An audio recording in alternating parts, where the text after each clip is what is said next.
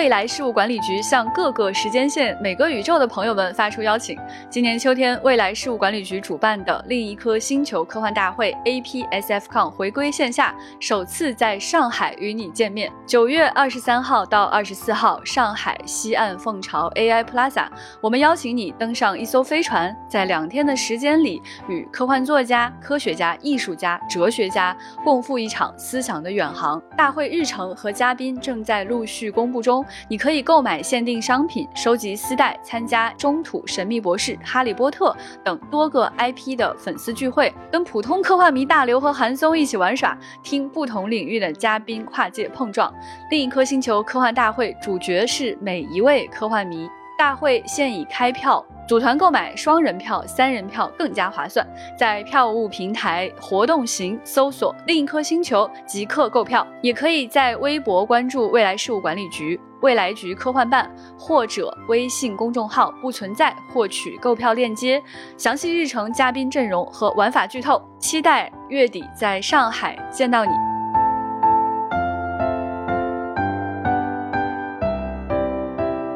大家好，欢迎收听由未来事务管理局独家出品的《丢丢科幻电波》。今天又是周五的资讯节目，我是本期的主持人船长。那今天跟我一起分享资讯的还有局长，大家好，嗯，还有悠悠，大家好。那这周呢，我们依旧是为另一颗星球科幻大会，就是 APSFCon 忙碌的一周。嗯，太忙了，对，就不瞒大家说，未来局的晚睡的特工们都开始调整生物钟，结果到最后其实就是多忙了几个小时。对，就我这个咖啡不耐受的人也开始就是每天一杯咖啡，狂喝咖啡，很惊讶，就是还是喝的是那种大杯的。对对对，所以你可以感受到这周我们是怎样的一个状态哈。嗯，所以今天的节目呢，我们还是要先剧透一下大会的最新的进展和幕后，因为看到很多朋友也在问了，说。想要等到详细日程公布之后再决定要不要买票。那今天我们可以告诉大家的是，想见到以下这些嘉宾的朋友，如果你是以下这些 IP 的粉丝，那你就可以放心买票了。之前有跟大家聊过哈，就是我们的活动最重要的宗旨就是科幻迷，所以呢，我们活动最大的一个特色就是 fan meeting。可能它不同于其他活动的感受是什么啊？就是说你去参加很多其他活动，你是一个从嘉宾到粉丝的这种输出会更多一些。对对对。但是这种面对面的感觉可能会相对弱一些。嗯，那我们是希望大家在一起能够相互体会到对方是一个科幻迷这样的一种心情，所以我们就准备了很多这种同好会，就是你喜欢同一个 IP，你就可以得到一个房间，然后你的粉头就可以带着你在这里一起玩儿。嗯。哎，所以呢，其实每年呢，大家这个粉头提出的玩法都不太一样。是的，我还蛮期待说今年几个重磅 IP 的粉头都提出了些啥，大家打算怎么玩？有哪些 IP 的 fan meeting 可以剧透呢？悠悠，我们就是全网安利神秘博士最努力的那个机构，请大家记住，也是最优秀的那个机构呗。嗯，不就是这几个 fan meeting 的主持人其实都是虎粉？怎么回事？啊，太好笑了！嗯，就是其实一直以来啊，我们跟 BBC 的这个神秘博士这边就是有良好的合作。嗯嗯，哎，所以今年呢，哎，悠悠来 BBC 官方授权的一比一的 TARDIS 也会降临我们的现场，此处就要进音乐了。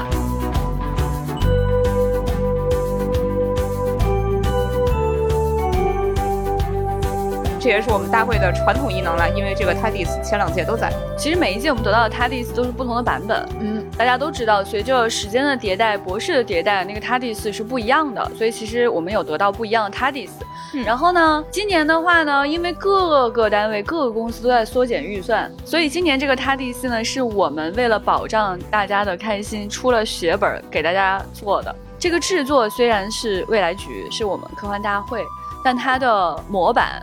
但它的官方授权是完全来自于 BBC 的，所以你可以认为它就是你梦想中的那个 TARDIS。嗯，顺便也要感谢一下我们，哎，太努力了，我都被我自己给努力哭了。对呀，就是你有见过谁安利什么东西这样贴钱，这样努力？就是的，朋友们，而且组织人也是呃各位神秘博士粉非常熟悉的大粉了，就是燕燕老师。哎哎，燕燕老师也为我们设置了好几个游戏环节，其中我觉得最值得期待的一个就叫做神秘博士今天蹭热。热度了嘛。我们就是自己就是热度，好吧？我们现在哇，我觉得就是神秘博士的粉丝啊，应该有这样的自信，就当你来到我们另一颗星球科幻大会，你就不是冷番。然后那个环节是这样玩的，就好像是就穿着其他 IP 到神秘博士的这个房间来，然后让神秘博士来蹭热度，谁蹭的好，谁蹭的妙就可以获得奖。什么？也就是说，假如你 cos 的是真四，然后你来到神秘博士的现场，你照样还有奖品是吗？是的，是的，哦，还有这种事情啊？对，但是你得动一动脑子去编出一个能够蹭上的这呃那个这么一个话术，就是你不可以说，比如说呃泰迪斯降临到了真丝面前这种话，你一定要真的不能太简单是吗？哦，要妙哦，有意思，一定要仔细的去设计设计哦。对，其实我觉得你可以提前考虑跟朋友，如果你已经有朋友的话，来一起来玩。就比如说他可能 cos 的是博士当中的某个角色，对吧？然后再加上现场我们是有 TARDIS 的，也欢迎大家来借助这些道具一起来玩个什么。更重要的是，大家不要忘了我们所在的这个活动现场是在上海的西岸凤巢 Air Plaza 的这个三体引力之外的体验场所，所以这里面是有三体的背景和场景的。哎，就看你们怎么玩了。除了这两个科幻 IP，我们也欢迎魔法界的朋友。所以，我们我们可不是一般的欢迎，我每 年都有啊。是的，所以今年还是会有哈利波特的 fan meeting 和中土的 fan meeting，而且呢，这几个 fan meeting 你都可以拿到跟这个 IP 相关的那几条丝带。嗯，像哈利波特 fan meeting，我们就会举办一个小小的学院杯活动，你要去参加巫师等级考试，为你的学院来挣积分。然后我们这场哈利波特 fan meeting 呢，可能对你的体力和脑力都是一场考验，因 为你需要穿越我们的会场，我们会给你提供好几个线索。你去按照他们来寻宝，所以其实就是经常有人来问我们，什么软科幻、硬科幻的这东西是不是科幻的？我们一直以来都相信应该以开放的胸襟去 拥抱所有喜欢的 IP，所以有本事你来对抗魔法呀！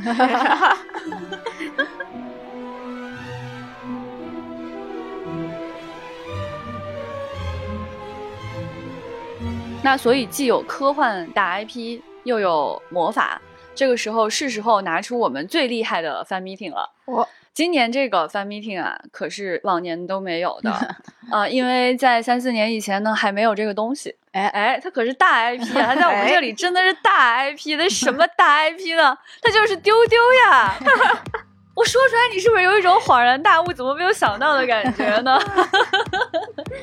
所以今年呢，我们会有一个盛大的 fan meeting，就是丢丢的 fan meeting，嗯，简称丢 meeting。对对对，所以丢 meeting，所以我们就非常期待说有很多上海的粉丝，或者你从外地赶过来，我们在一起丢丢丢丢丢的这种感觉就非常的快乐。然后这一次呢，就弥补上一次大家说，哎，我在上海没有看到北京的这场活动的遗憾。是的，哎，而且呢，这一次呢，我们所有主播真的都会去哦，因为不去不可能啊，有很多工作完成不了啊，所有人必须到场工作啊。至于丢 meeting 里面会有什么内容呢？那就敬请期待了。对，其实还有一个我们正在酝酿中的惊喜 fan meeting。对，就是说这个 fan meeting 呢有几种情况嘛，对吧？就是一方面呢就是粉丝在一起聚一聚，嗯，另外一方面呢是如果你能见到你的想见到的那个人。或者说我们粉一种什么事儿，或者说我们粉一个什么特殊的感觉啊，这话不能再往下说了，感觉，嗯，那么它也有可能变成一种 fan meeting 啊，也会有粉头来组织来跟大家见面。那如果这个人呢，他碰巧在未来局工作，他就可以申请到一个更大的屋来给你 安排这个 fan meeting。哎呀，太好笑了！那么这场 fan meeting 的粉头呢，他就是我，所以呢，我就给大家申请了一个特别好的屋。那它是什么内容呢？那就是大家常听说一个说法哈，叫中国科幻的两极。嗯，哎呀，没听过这个说法，你可真是。不好意思说自己是中国科幻迷了，嗯，两极是什么呢？它就是戴锦华老师对于呃刘慈欣和韩松的评价，嗯，就认为他们两个的写作风格，他们关心的议题很多的东西呢，其实都差异巨大，那可以视作是中国科幻的两极。那这个评价呢，也越来越被大家认知，甚至非常的出圈。那所以这一次呢，我们就给大家呈现了一个 fan meeting，叫做中国科幻的两极。粉头其实也还在申请中哈，这个 对对对，这都得申请，是的，就是你得申请说你请了谁，你有什么事儿，然后你这个活动规模想怎么样，然后你能不能申请到那个屋那个时段，哎，所以呢，就是假如可以成型的话呢，大家可以看到我给大家组织的这一场有中国科幻一头刘慈欣和另一头韩松共同参与的 Fan Meeting 中国科幻的两集，欢迎大家来玩哈。啊，再提醒一下大家，因为现场座位是很有限的，嗯，呃，是排队入场的，所以有的人可能没有办法进入到这一场，也不用特别的遗憾哈，因为这个后期都会有录音和视频给大家听到。我觉得，假如今年这个中国科幻两极的 Fan Meeting 可以成型，它简直可以媲美上一届那个。邀请了中国科幻圈巨星核磁康松的翻迷艇。对，这个我有话说，因为我当时人在现场，当时我还是一个普普通通的科幻迷啊，没有未来局特工这个身份的。你当时不是员工啊？你当时是？对，我就是老老实实排队排了很久进去的。哇，那你排到了，很厉害，悠悠，你好有决心啊！对，就是我当时就下定决心，其他的我都不看了，我一定要去看 核磁康松啊！我当时，我当时其实真的是，就是我有点低估那一场的。魔力了，是的，是的，对，因为因为是低估了，对对对，因为我们查资料就发现他们四个人确实没有同台过，对，所以我们专门写了公告，嗯，那船长可以说一下那个公告，很好笑的。好的，这个公告是这样的：重磅，中国科幻圈有一位神秘巨星何此康松，他出道至今从未露面，横扫海内外各大科幻奖项，身兼高级工程师、记者、作家数个职位。他他的代表作是《三体》《红色海洋》《六道众生》《七重外壳》，来了一颗星球见他。就他们四个人就很配合的认为自己是同一个人了，而且他们彼此还很开心，就很可爱。所以当时呢，我就在想说，哎呀，万一举办这场活动，大家是不是没有那么感兴趣哈？我不知道大家对这个核磁康松的概念会不会已经不熟悉了哈？呃，是不是已经有代沟了？这是第一。第二就是说我当时考虑的是这场活动的。同期可能会影响那一场其他的活动，但是我完全错了，它是影响了我前面好几场活动，甚至那一天所有的活动吧。就是有的人为了排这一场，放弃了那一天所有的。对，我就看到有人就是一大早说，我就是来排这个队的，我就很惊讶，这还没有开始排队啊。嗯。哎呀，那个排队的时间久到什么程度呢？就是我作为一个爱的不行的百分之百的纯爱人，我跟排在我前面的大哥和排在我后面的小妹妹交上了朋友。这这几个小时度日如年，还不如我们聊点核磁康松的事儿，是吧？就为了见这一位神秘的中国巨星。啊，太好笑了！我记得局长当时在台上也是这样介绍的。现在让我们有请这一位神秘巨星登场，就是很可爱。所以其实我每次都会觉得说，特别可爱的地方是，他们四个人不会觉得自己真的是神秘巨星啊。他们有一种就是我真的是科幻迷来跟别的科幻迷一起玩的。对我跟大家不同之处是我多写了几本小说。嗯，所以其实今年在发布刘慈欣和韩松可以来的时候。船长这边也专门写一位普通的科幻迷，他又来了。是的，今年我们也给这一位普通科幻迷，他是火锅和烤羊眼的爱好者。他除了克拉克的粉丝，还是星际迷航跟星球大战十分忠实的粉丝。他一直在我们的科幻大会上强调，我只是一个铁杆科幻迷，我确实把自己视为科幻迷中的一部分啊。这个人呢，就是刘慈欣。还有一位普通科幻迷，他喜欢猫。他 他非常的害怕地铁和飞机和鬼故事，但是他喜欢吃面啊。他的文字创作量是全领域第一的。那这位普通科幻迷就是韩松，所以今年来科幻大会呢，你就可以跟这两位普通科幻迷一起玩耍。哎。那么大家想要了解我们大会的进一步陆续发布出来的信息的话呢，都可以关注我们的公众号“不存在”，还有我们的微博“未来事务管理局”“未来局科幻漫”，还有在各个平台上搜索我们的账号，其实都可以了解到进一步的信息。当然，收听丢丢也是可以的，就是此时此刻的你。那么除了这两位普通的科幻迷啊，还有一些不太普通的科幻迷，他们其实还有一些各种各样的身份哈，给大家稍微剧透一点点吧。比如说啊，今年呢，我们还请到了上海美术电影制片厂的副厂长陈波老师。嗯，哎，我们就非常期待他跟我们聊聊中国奇谭啊，还有他们做的很多其他的这种科普科幻类型的动画，以及我真的很想知道上美厂接下来还在酝酿什么，他们在改什么老 IP 呀，他们想做什么新的内容啊，我都特别特别的期待。是的，今天我们的这个论坛的话题重点也有一个部分是关于科幻和动画的。哎，是的。那今年还会有一些学者，有一位是大家的老朋友了，一看到他，大家可能都非常的开心，他也特别的会讲，他就是复旦大学的严峰老师。如果你不熟悉这个人呢，你只要看过《三体》或者你听说过《三体》，你就听说过说《三体》是单枪匹马把这个中国科幻带到了世界高度。哎，哦吼，这句话就是他说的。欢迎大家来认识一下严峰老师，他同时也是一个电子产品发烧友，他拥有无数电子产品，他甚至就连小风扇他都有很多很多种，还能给你测评，感到非常的惊讶。嗯，严峰老师除了喜欢电子产品，他在面条这一领域也可以跟韩松老师媲美哦，是哈是哈，严峰老师是一位资深的苏州面研究者。对，而且今年呢，其实我们会非常希望更加重这种学术质感，嗯，所以我们其实请了很多人文学者，比如说已经研究科幻有一段时间的罗晓明老师，和大家非常熟悉的、经常来我们丢丢的《哈利波特》的 coser，著名学者林平老师，哎。哎，今天还请了很多艺术家和艺术领域的老师们，比如说剪纸艺术家聊聊。大家之前应该在我们的新媒体平台和各个视频账号都见过聊聊老师的作品了。嗯，对，呃，今年呃国资小新组织的这一趟走进新国企的旅程当中，我们请姚老师做了很多的剪纸，接下来我们也会非常期待他完整的作品的出现。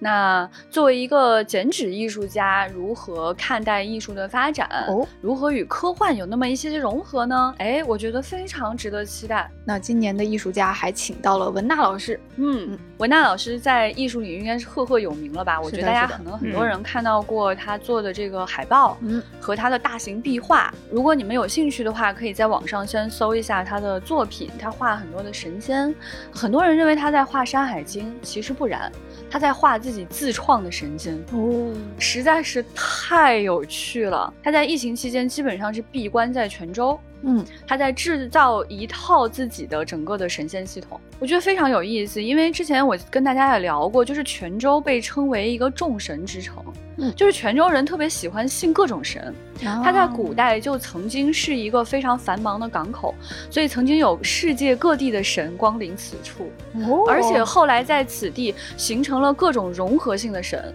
就是你可以看到那种在寺庙当中有。非常古典形象的东方神，却长着西方天使的翅膀，所以在今天，如果是在福建这样的一个地方去创造新神，而且是关于海洋的整个神仙系统，我真的觉得怎么有这么有意思的事儿啊！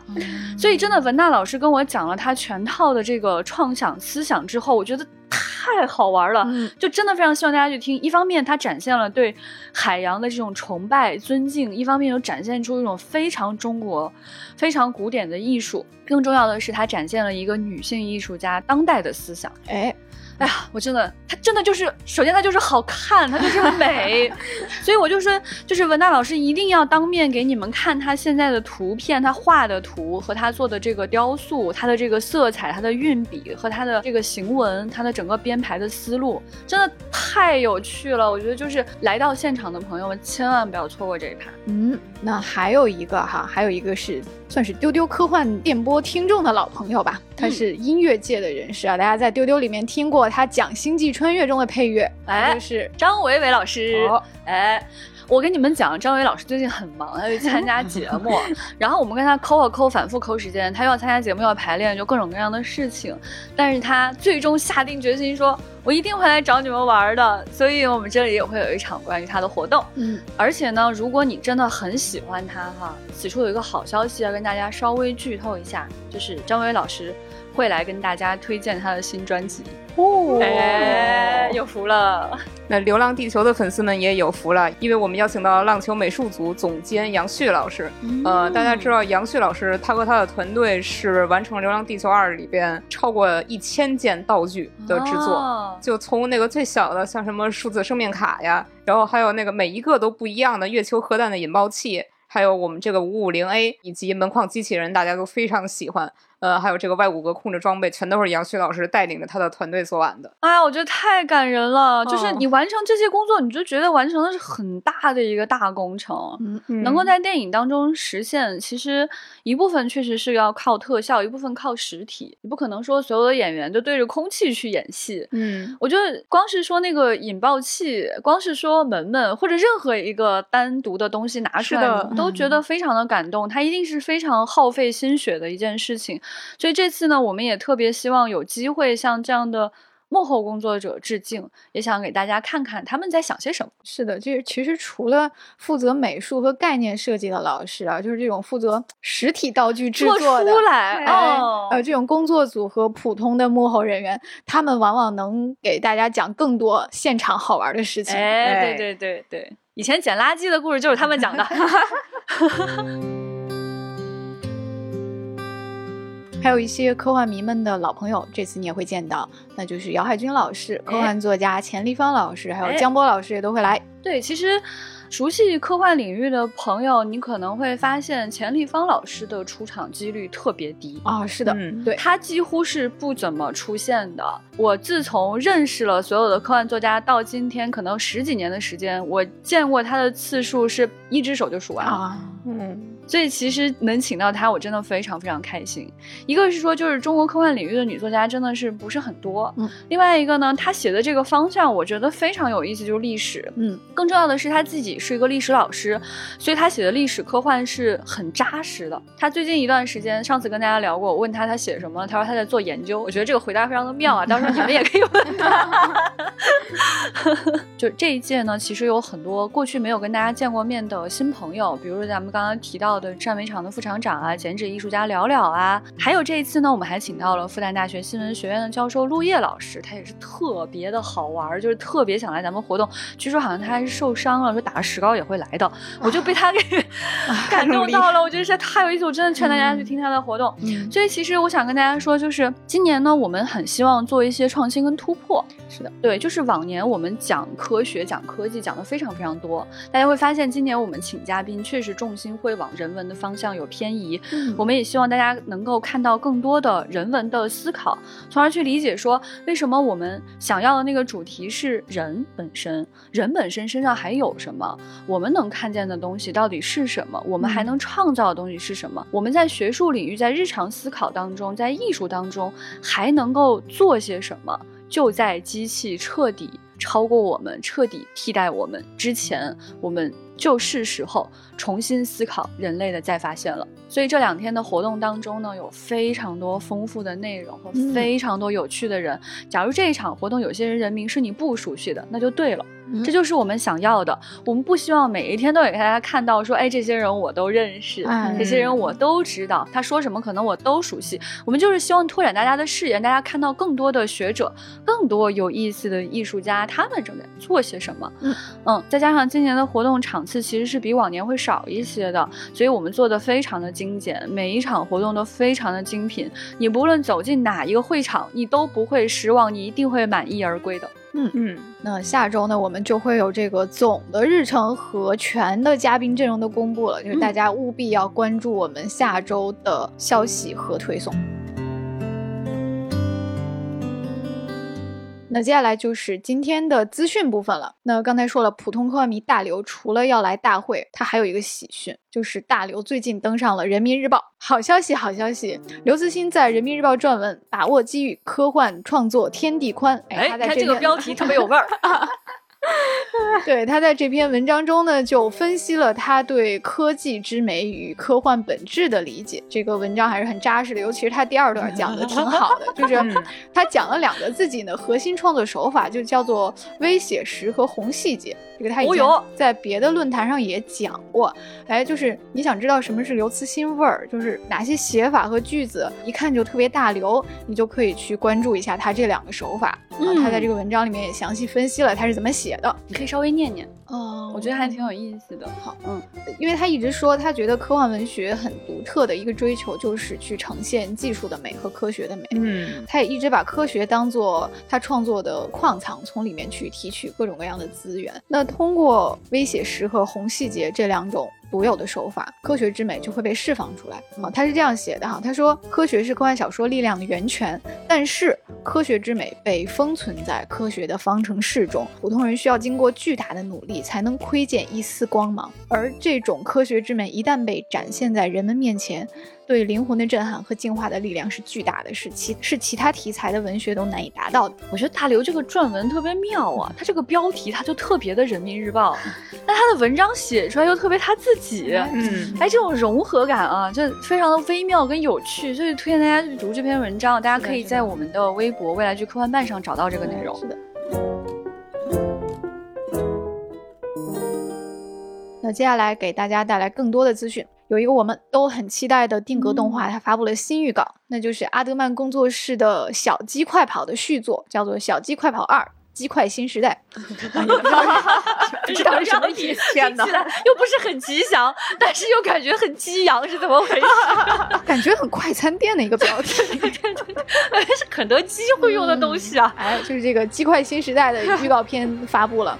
它是在十二月五号的时候会上线网飞。嗯，那在这个前作《小鸡快跑》就是很多年前这个作品中，就是那个主角金杰他们就逃离了这个农场，啊，找到了一个宁静的世外桃源。嗯，啊，还结婚生了孩子了。嗯，然后现在呢，这个新作中就是小鸡们又要面临着新的威胁，所以他们要回到农场去，要解除这个新的危机，还还带着他们新出生的小宝宝。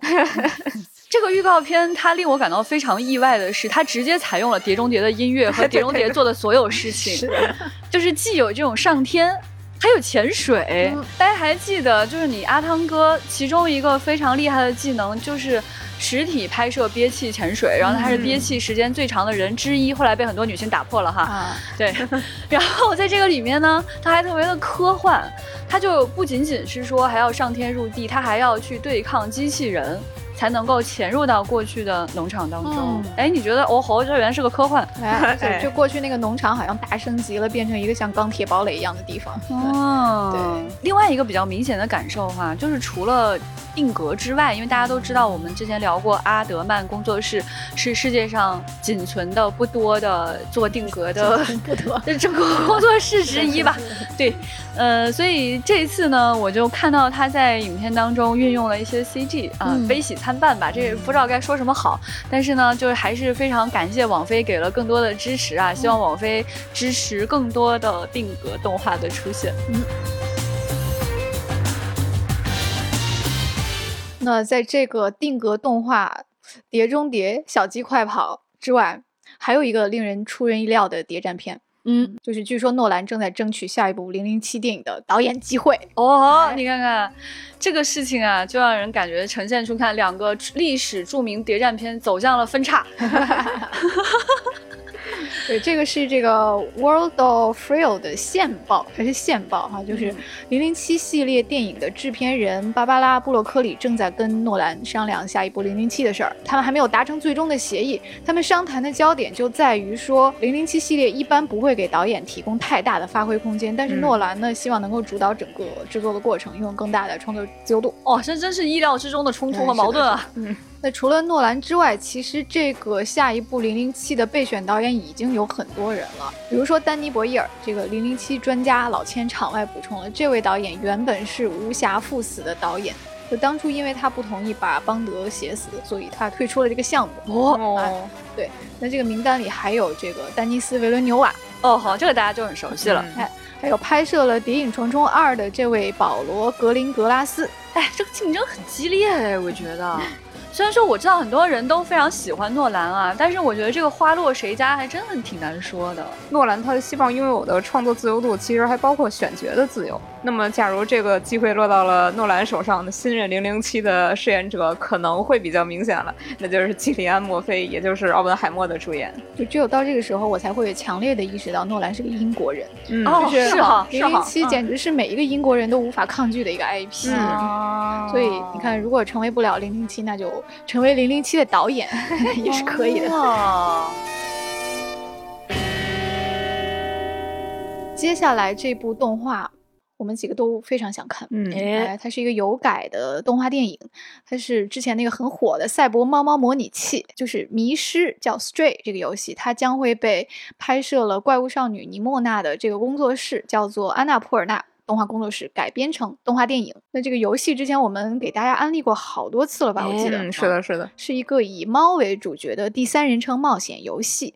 就玩家会控制猫咪，在一个只有机器人居住的地下赛博都市里面寻找出路。它是在二零二二年的时候发售的，然后发售之后就获得了很多大奖。可能现在很多人都已经玩过了吧？嗯，这这个我知道，局长已经通关了。对这个游戏，以下涉及剧透哈，真的非常的感人。嗯，一开始我们看到预告片的时候，觉得非常吸引人，就是一个小猫猫走在一个赛博都市里面，然后还会遇到一些机器人，这些机器人像人一样生活在里面，只不过他们每个人都是方脑壳，就他那个头是那种老式电脑台式台式机，对对，还是那种带厚度的，对，而且他的脸上呈现不了太多的。的信息就只有一些像类似于表情包、颜文字那样的颜文字，对对对对，就是那样级别的一些显示吧，那种显示器。但是看起来这些机器人又很有自己的思考，嗯。有他们自己的行为模式。这个游戏其实非常的感人，它的设定非常有趣。就是它设定在未来，有上层人和下层人。下层人主要很多都是机器人，而且在这个世界当中呢，下层主要是处理垃圾，就是上层会倾倒垃圾。那么在下层呢，他们就发明了一些东西可以去腐蚀这个机器。所以你在城市当中会遇到一些胖胖的、有点恶心又有点可爱的这种菌类会袭击你。然后作为猫猫呢，其实你没有什么攻击力，你基本上就是靠跑得比他们快。快，是的，对，这个猫猫其实是来自于这个地下城市的外部的。嗯，你在这个地下城市，你是看不到自然光，你只能看到那种光怪陆离的赛博光，而且你完全不知道这个迷宫般的城市到底是通向哪里。但是你偶尔会在那种脏脏的角落的墙上看到招贴画，上面贴着蓝天白云，哎，就表示说在这个城市当中有人或者机器人非常向往外面的蓝天白云的世界。嗯。但是这个世界当中的机器人其实是不知道，或者他也没有什么技能，或者说他也没有想过就是要离开这样的一个地方。嗯，那么猫猫在它的这个迷失，就是这个 stray，其实就是流浪猫的意思。在它的这个流浪过程当中，它遇到了一个小机器人，叫 B 十二。这个小机器人呢，实际上是在过去设计这个 bunker 这个地下城的科学家之一。他失忆了，他逐渐找到了自己的记忆，所以他想带领这个小猫咪呢，去重新打开这个地下城市，让阳光走进来。嗯，所以整个这个过程就是猫猫穿着一个小马甲，然后上面有一个小机器人 B 十二，它偶尔可以飞起来跟跟猫猫对话。然后我回忆了一下，它似乎说的是一种呜里哇啦的机器 语。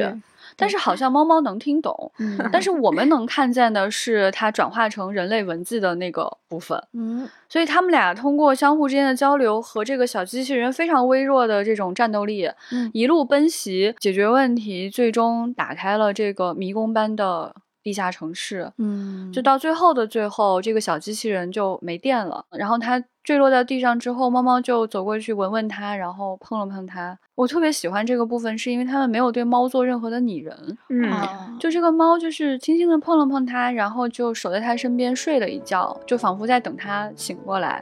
当他们完成任务之后，你就看见整座城市上空的这个封锁慢慢的打开。刺眼的阳光就流了进来。故事的最后呢，猫猫就离开了这个地方，走进了外面的阳光里面。你就看到路边就有小野花和小野草，就代表说外面一定程度上它的生态是已经恢复了的。嗯，所以这个故事从它的设定，从它的讲述和它整个的这个过程都。特别的感人和有趣，而且在这个城市当中，大家可以遇到各种各样有趣的机器人。他们有的喜欢跳街舞，有的在 做瑜伽，然后还有个别流浪的机器人很喜欢撸猫，就你走过去，它会摸你头。嗯，总的来说，我觉得是一个特别安静、忧伤的，就是剧情稍微弱一点，其实很简单，但是余味很悠长。嗯，然后美术跟氛围非常好的一款游戏，就不知道它会怎么改编。对对对，而且我觉得这个主创抓的这个点也挺。关键的就是他们说这会是一部关于猫和机器人的伙伴喜剧，没有人类，但是可以让你思考，就是身为人类的意义是什么。他们觉得这一点就是这个游戏受欢迎的本质，然后他们会把这一点作为改编的关键。嗯，有趣有趣。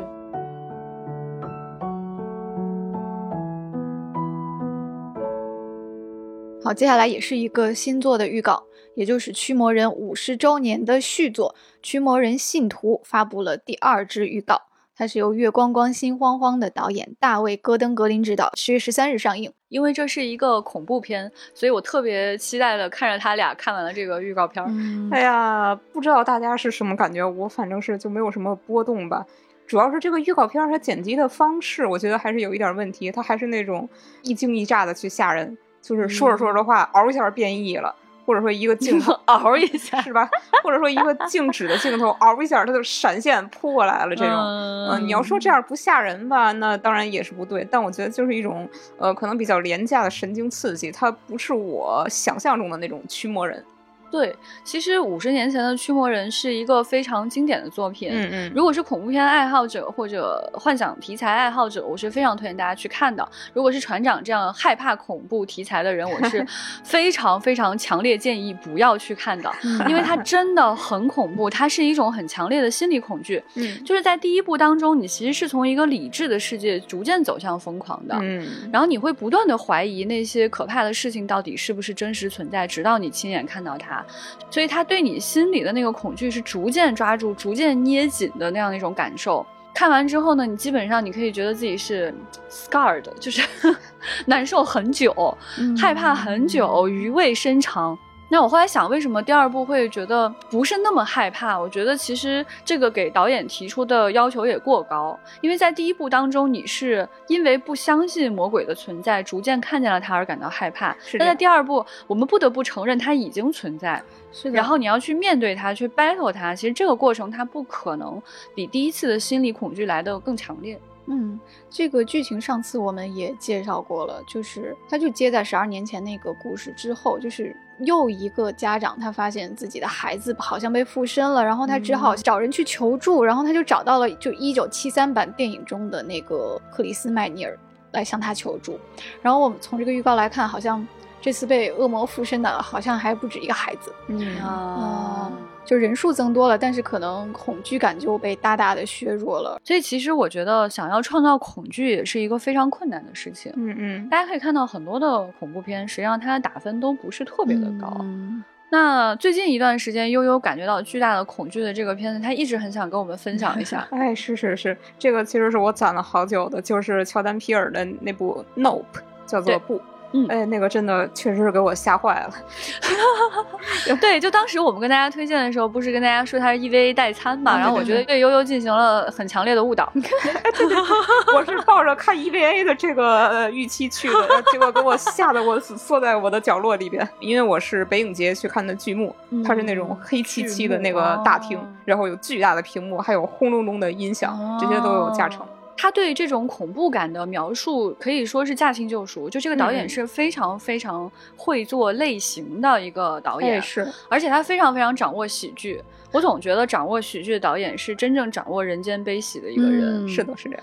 所以他在这部影片当中，在前面这一段恐怖，其实是为了让你去感受到未知给你的一种压抑，是的，是的。那后半段，嗯，他确实还是因为，哎，对。后半段会有一个展开，我说这个展开是字面意义上的展开，哎，二维展开，对对对对对，所以它的那个巨大的生物会展开给你看。如果大家会觉得说，哎，前面太恐怖了，我不想看，我建议大家可以去看一个片段，就看那个展开。所以整个人就是前半段吓死，然后后半段审美的狂喜这样一个状态。嗯。那我们就推荐恐怖片爱好者，你可以根据恐怖的等级来排排序看这三部哈，《驱魔人》第一部，然后这个是这个 Nope 部，然后才是这个《驱魔人信徒》啊，可能是这样的观看顺序。那 感觉完全不是在推荐，好笑。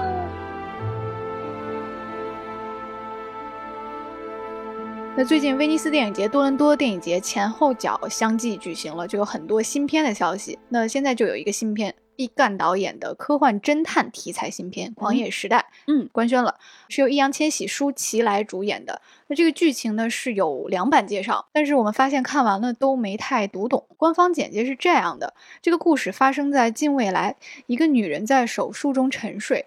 他发现自己的意识之中存在着一具仿生人的残骸，于是他用一种离奇的方式将他复活。随着仿生人的感官逐渐苏醒，他们也一起坠入了人类的意识之海。就是不是特别明白什么是人类的意识之海，嗯，所以就非常的困惑。然后悠悠说呢，说这个中文版的介绍跟英文版略有出入啊，对，是是有那么一点点不一样。因为最开始就是毕赣导演这个官宣的消息是一个外国杂志他在威尼斯电影节独家报道的，那他当。时的这个外文的剧情描述，我大致翻译了一下，是这么回事儿。他是说，一个女人在手术中，她的意识落入了一个叫做永恒时区的地方，然后她在自己的梦境里发现了一具机器人尸体。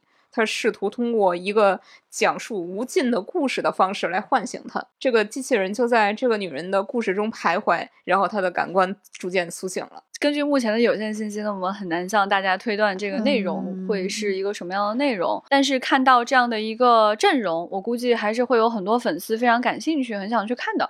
嗯，对，他是这个美术指导是图南，也就是《妖猫传》的美术指导。哎，然后摄影是董劲松，你看他的代表作是《地球最后的夜晚》，以及造型指导是黄文英，代表作是《刺客聂隐娘》啊，好豪华。嗯，那这个片子的消息我们会跟大家一直跟进的。嗯，据这个威尼斯电影节的报道称呢，他现在已经处于写剧本的阶段了，预计会在今年晚些时候开拍。好的，今天最后一个新片资讯，又是一个令我们都非常开心的新作。嗯，哎呀，这个太太可爱了。它就是安野梦洋子的漫画《小不点》，它再次动画化了。哎，这个动画是由制作了 EVA 新剧场版的卡拉制作，然后是由这个负责《凉宫春日忧郁》配乐的神千晓来配乐啊。它今年十月七号会在 NHK 播出，每集五分钟，是一个非常治愈的小动画。它是讲了一个镰仓的小镇，叫做斗笠町。好可爱。然后呢，就是这个主人公就是小不点儿，是一个戴着红色头套、圆圆头套的小女孩儿。嗯，她的伙伴都是一些小动物们。然后她就和，哎，她穿的那个条纹衫，对对对，嗯，她就和大家一起欣赏美妙又有趣的四季变化啊，就是这么个作品。嗯，这个小不点儿有一个幕后，就是安野梦洋子，当时她其实是因为劳累过度，她得了抑郁症，所以她不得不停笔一段时间。但是他坚持没有休刊，一直画下来的作品就是小不点，因为他觉得我要创作出那些让身心疲倦的人也能感受到温暖的作品。啊。所以就是通过画小不点这部作品，呃，暗野梦洋子她逐渐的找回了生活以及这个创作本身的乐趣。而且我们其实都知道，就是呃，暗野秀明的老婆一直是他精神的坚强后盾。哎，对，暗野梦洋子这个人给人的感觉就是非常成熟，然后情绪非常稳定。对对，就是我就在想啊，你说就是安野秀明这样的人，情绪一定非常不稳定吧？尤其是 对吧？你看他作品你就知道，而且你可能听说他的很多故事你也知道，然后你看他的纪录片你。更是知道，对吧？他是让人家记者去外面拍那种刮大风，对吧？就是这么个人。那么他的老婆得有多么情绪稳定啊？那一定是堪比水豚吧？就实在是太厉害了。而且我们知道，就是这个作品其实是在 EVA 当中有植入的。是的，就是在 EVA 中里面，就是那个凌波丽在第三村体验劳动的时候，他去图书馆，那小朋友就借给他一本书，然后那个绘本一递过来，叫做《小不点儿与豪猪》，也是一个彩蛋吧，就是也是 EVA 剧情的一个暗示吧，就是每个人都像豪猪一样，想要跟彼此靠近，然后然后又会受伤害，怎么办？就是怎么打破这个新的壁垒。他就把那个小画书拿回去，就自己翻着看，所以也是一种 EVA 的代餐吧，这个动画。啊，而且你有一种好像看到了更多 EVA 的幕后故事啊，对对对对对的那种 强烈的感受。嗯，对，所以就非常非常的期待这个作品。安野萌洋子，他本身就是一个非常厉害的多期艺术家了，其实高中的时候就出道，嗯，在杂志上连载。文章啊，插画呀什么的，特别的高产。他其实有很多部漫画都被改编过电视剧和动画。哦。然后他儿童像和成人像的作品都画。然后他拿过就是讲谈社的儿童部门的漫画奖，还有日本媒体艺术季漫画部门的优秀奖。然后现在大家都说这个小不点儿就是安野 Studio 出品的 新作，对，因为现在 EVA 的制作公司卡拉就是安野梦洋子和安野秀明，他们俩都是董事长。我以前就觉得 EVA 真是好看啊，我现在有一种搞不好安野梦洋子老师是被安野秀明耽误了的那个人。感觉好期待他的作品啊！而且大家都在讲嘛，就是说那个情绪稳定的大姐姐甄希波，其实是在向他老婆致敬嘛。虽然说我们在各个场合都没有办法就是确认这样的一个信息，但是接下来我非常非常期待看到甄希波的动画即将上映。那今天的资讯就是这些了，接下来给大家念一念最近丢丢粉丝在各个平台的留言。首先是韩国科幻这期，韩国科幻都是金草叶这个高水准嘛，给我更多。这个标题也特别的有意思，嗯嗯，因为当时小静他们就跟我讲说，金草叶就类似于刘慈欣这么一个人，是的，是的，就单枪匹马把韩国科幻带到了世界水平。对，所以就是你刚读到他的东西，可能就会有一种巨大的困惑，说是不是大家都写他这个样子啊？对，我觉得有点。体会到就是可能日本读者和外国读者读到刘慈欣的那个，是不是都写成这样啊？都给我翻译过来。对对对对对，在 B 站上，暨南大学科幻协会布亚说非常喜欢金草叶的情绪实体这一篇短片，也是收录在这期节目我们分享的金草叶的这个短片集里边。它讲的是情绪可以被实体化，比如说他给你一个什么东西，然后你就可以感受到它所散发出来的那种对应的情绪。这一篇也非常给大家推荐。那在小宇宙平台上，焦图就说了。韩国作家的书只看过一本《蓝色生死恋》，韩国科幻，嗯，感觉可以试一试一个全新的领域。感觉这一期的安利非常的成功，还有这个陈安也粉丝说分析的太棒了，我估计很多人会因此来入韩国科幻的大坑。嗯，下一期节目是这个趣闻接收站，疯狂动物城园区落户上帝，我十分想见鲍警官。哎呀，我真的很想去，之前就跟大家讲过，就看他们那个施工过程嘛。对，哇，真的，我都看到就是第一波。人已经去体验了，记者也去体验了。我看大家都跟我们一样蠢蠢欲动了。在喜马拉雅上，这个啊啦啦昵称不符合规定，这位朋友说。带甜甜圈去见鲍警官啊，好可爱，现场投喂吗？对啊，吃给我看。其实，在这一期当中呢，主播给大家介绍了很多我们今年大会的情况，所以就发现这个留言全部跑偏，关于迪士尼鲍警官的信息完全不如关于大会的信息多。在喜马拉雅上，会燃烧恒星的枕头人说：“打卡道具难道没有蓝盒子吗？”整天就知道神秘博士的未来局，被你猜中了吧？哎，被你猜中了，有啦！这个小碗纯净物，这什么东西呢？很想知道什么是小碗纯净物，里面装了啥呀？好想知道。他说，一九年认识丢丢，竟然过了这么久，要面基了，好激动！欢迎你来呀，我们有专门的丢丢 fan meeting。其实你在整个活动现场来回窜，你会看到很多次主播，他们不是在干活，就是在主持。是的，我跟你说，刚看到公众号发的四代攻略，每一个。都是梗，心动。是的，今年也是有丝带可以收集的哈。对，大家可以去我们公号和微博上看这个丝带的收集攻略啊。今年能拿到的三十多种图样，我们都已经给大家放出来了。哎，而且呢，如果你往年没有收集齐，which 你肯定没有收集齐，我们的设置当中就不可能让你收集齐。那么这次呢，你到我们的补给区去购买我们的商品，都有机会获得往届的一条随机的丝带。我看还是有很多新朋友不太。明白丝带是个什么东西，就是你可以把它贴在你的吊牌上，哎，它就是你科幻迷。就是你知道多少梗，你喜欢多少 IP 的一个证明。嗯，这些更重要的是这一届大会你去了哪儿？是的，是的，是的。然后这些丝带上都是有很多故事，有很多我们喜欢的作品的台词都在上面。嗯，所以这个东西其实是我们给大家来参加大会制造的一个小小的回忆。嗯，其实你们去参加很多的什么漫展啊、玩具展各种活动啊，那个吊牌回去你可能真的很想收集起来啊。是有的时候它如果是做的不太精致啊，或者者是上面没有什么信息量啊，你都会丢掉了，就很可惜。所以呢，我们就一方面非常建议大家保留我们精美设计的吊牌，另外一方面建议大家收集丝带贴在上面，你就能得到一个独一无二的吊牌，因为几乎没有人会就是得到完全一样的丝带，并且贴的顺序完全一样，所以这个就是你的独家回忆。对，然后当你攒的足够多之后，你就会有一个丝带围巾。